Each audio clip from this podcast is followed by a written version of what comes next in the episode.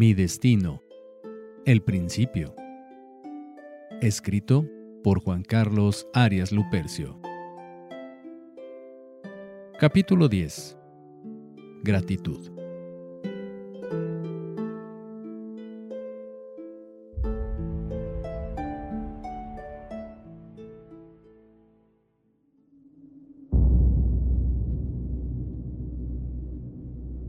Aquella tarde fue la más oscura que recuerdo yo.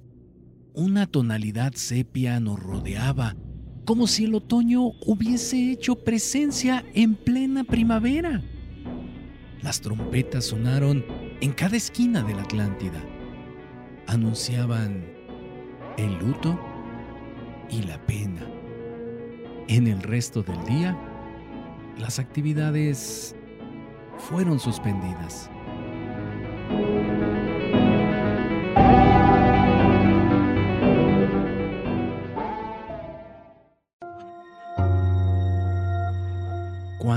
Alguien moría en la Atlántida, se realizaban una serie de ceremonias a lo largo del día. Si tenía familia, el resto de los pobladores les brindaría alimento y bebidas. Y finalmente, llegada la noche, se le despedía en la playa. Se colocaba el cuerpo en una balsa y el representante de cada grupo, los del norte, los del sur, los del este y los del oeste, y los del centro, colocaban una flor en sus manos.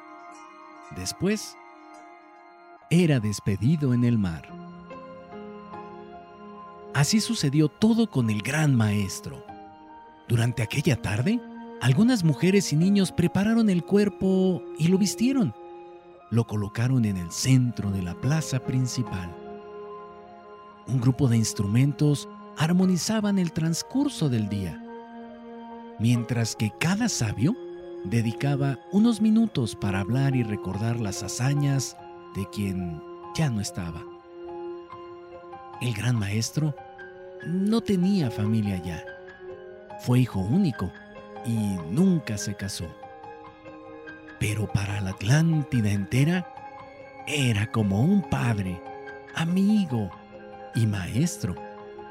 Así que todos acudieron al lugar a despedirse de él. Llegada la noche, un grupo de fuertes centauros levantaron la caja donde yacía el maestro.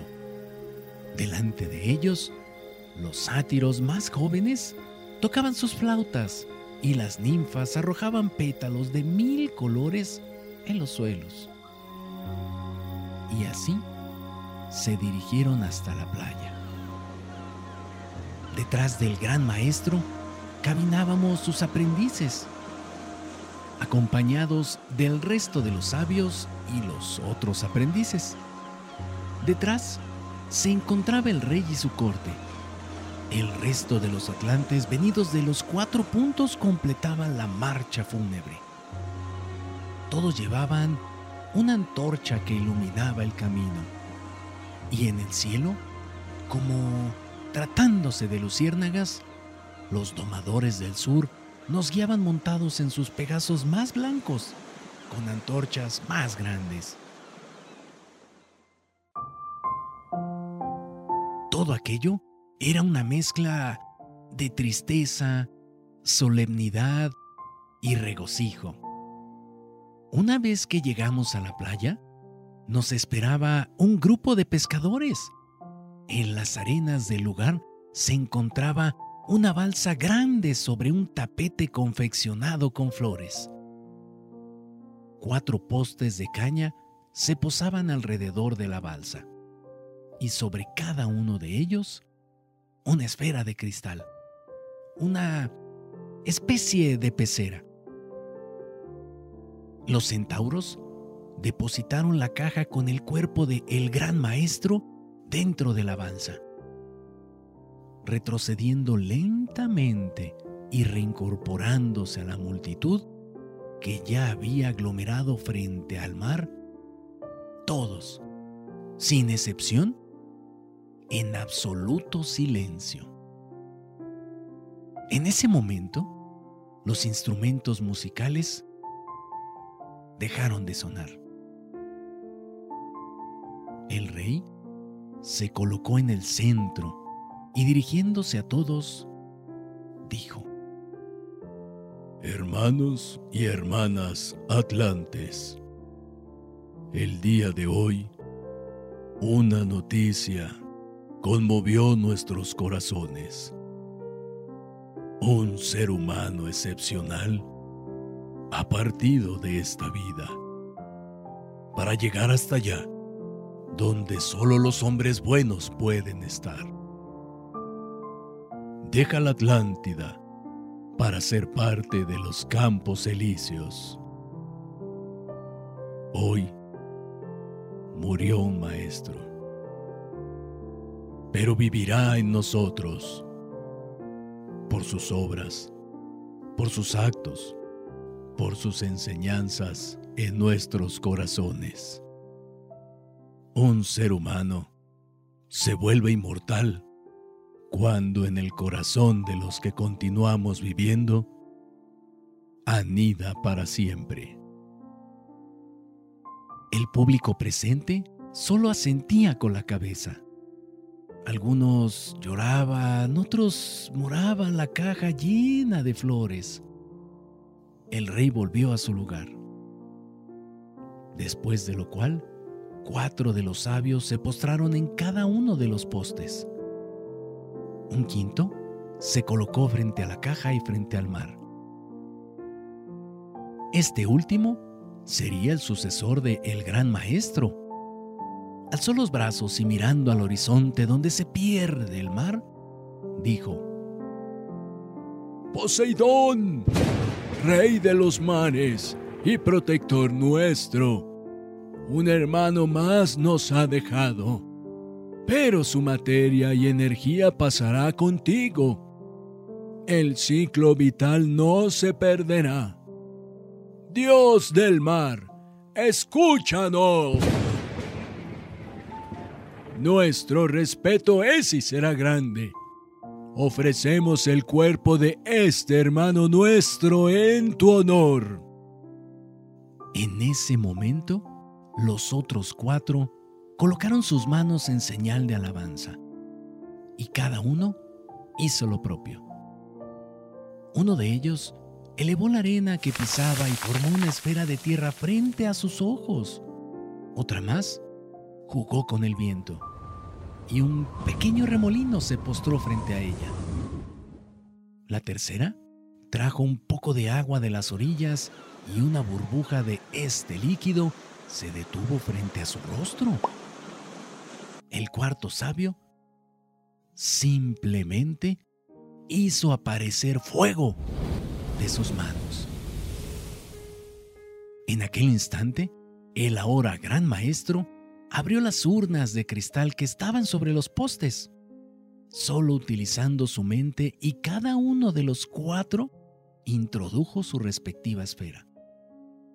Después, el gran maestro lo selló.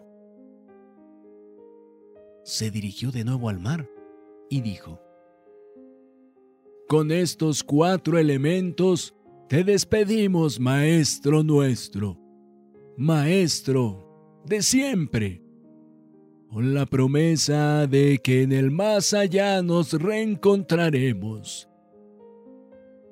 Colocaron pues las cuatro urnas dentro de la balsa y los cinco sabios se retiraron. La costumbre dictaba que los familiares cercanos, esposa, esposo o hijos, se acercaran a la caja del difunto y fuera el último en hablar antes de incorporarlo al mar. Pero en esa ocasión fue diferente. A falta de familiares, eligieron a uno de sus aprendices. El rey me señaló y me alentó a pasar. El mundo se me venía encima. No sabía qué hacer ni decir. Hablar en público jamás eh, fue mi fuerte. Estaba aterrado, temblando, y era tal la tristeza que sentía que solo de intentar emitir un sonido se me hacía se me hacía un nudo en la garganta. Y así lo hice. Me postré frente a la caja, frente a todos. Yo, un joven inexperto, ¿qué podía decir si ya habían hablado los más grandes? Entonces, volteé y miré el pálido rostro de aquel que me había guiado por años. Una lágrima rodó por mis mejillas y girando hacia donde estaba la multitud,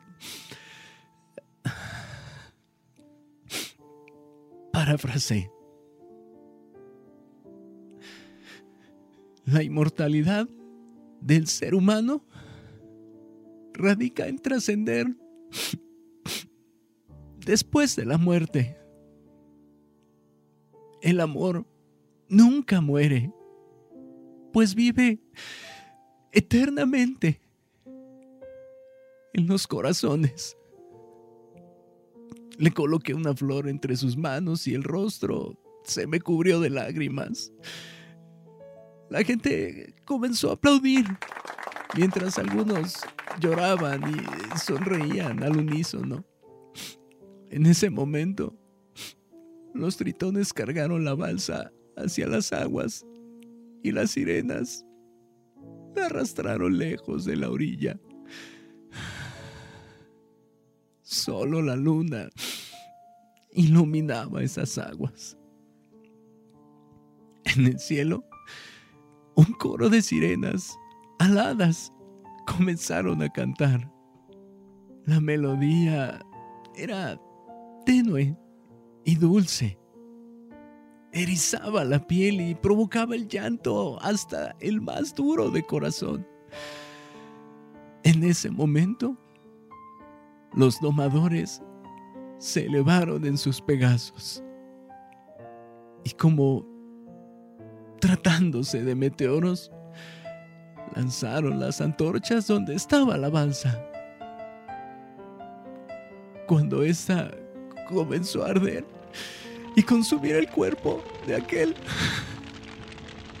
magnífico hombre, los tritones entonces clavaron sus afiladas lanzas en aquella balsa. Y pronto, aquel ardiente sepulcro se hundió en las profundidades. Una vez que el cuerpo de un difunto se reincorporaba con Poseidón, la tradición indicaba una gran fiesta en la plaza del palacio para celebrar por aquel que dejaba este mundo lleno de errores, para iniciar una nueva vida en un lugar perfecto y bello. Así fue. Todos comenzaron a dirigirse a aquel lugar. Yo solo me quedé sentado allí, a orillas del mar, mirando el cielo ay, y las estrellas. No sé cuánto tiempo estuve así, pues cuando me di cuenta, me encontraba solo, sin nadie a mi alrededor. Solo el mar, la noche y yo. Debía estar en la fiesta, ahí estaban mis familiares y amigos, pero no quería abandonar el mar. Me era difícil decirle adiós al que era ya como mi padre.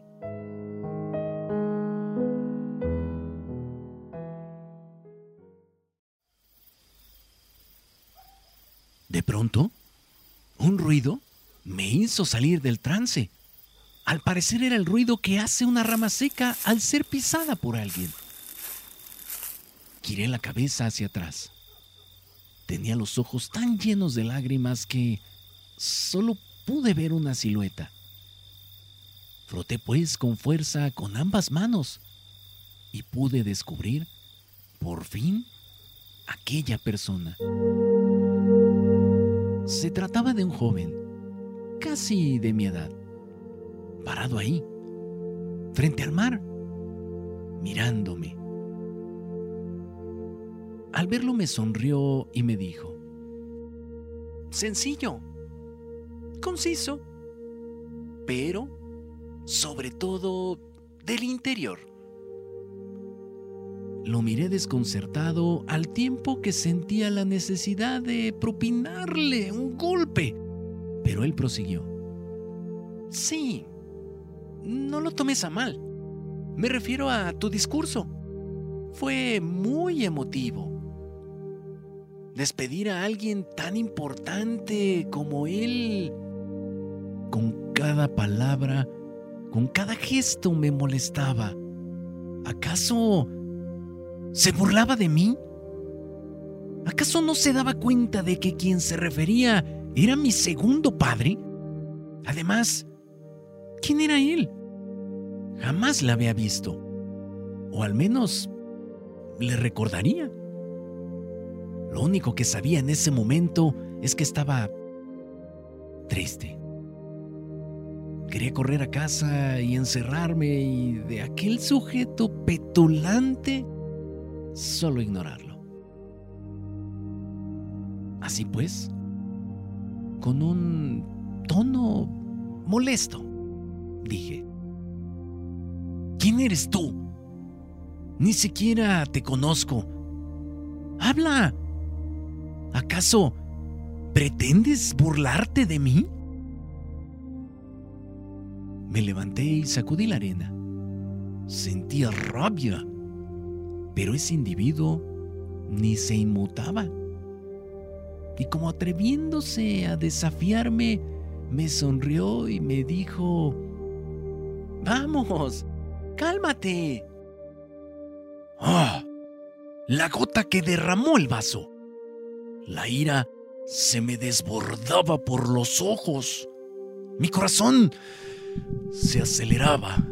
Sentía fuego en las manos el mequetrefe frente a mí solo sonreía ante mi pérdida y dolor.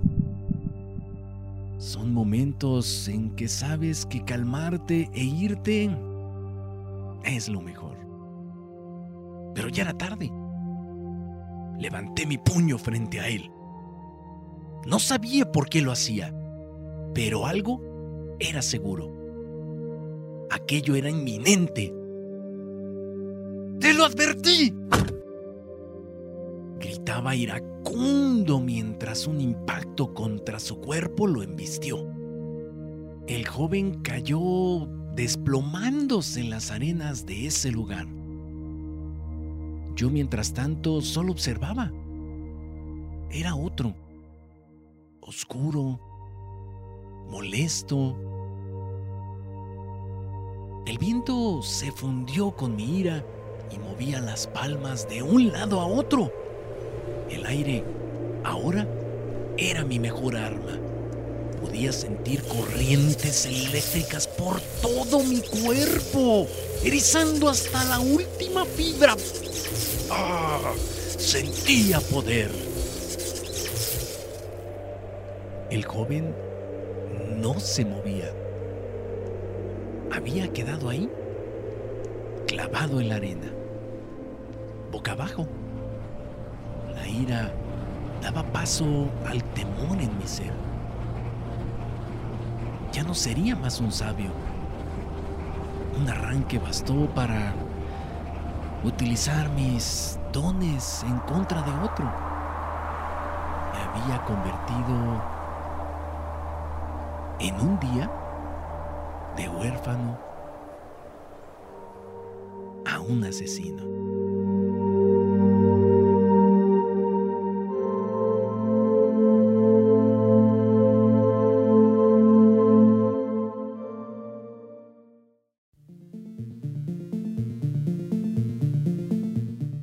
Pierdas el próximo capítulo de Mi Destino, El Principio, escrito por Juan Carlos Arias Lupercio. Si deseas adquirir el libro de manera virtual ebook o bien en físico, puedes hacerlo a través de www.bubok.com. Disponible para México, Estados Unidos, Argentina, Colombia, España, Francia y Portugal. O bien, contacta directamente al autor vía Facebook, arroba Dr. Huevicho.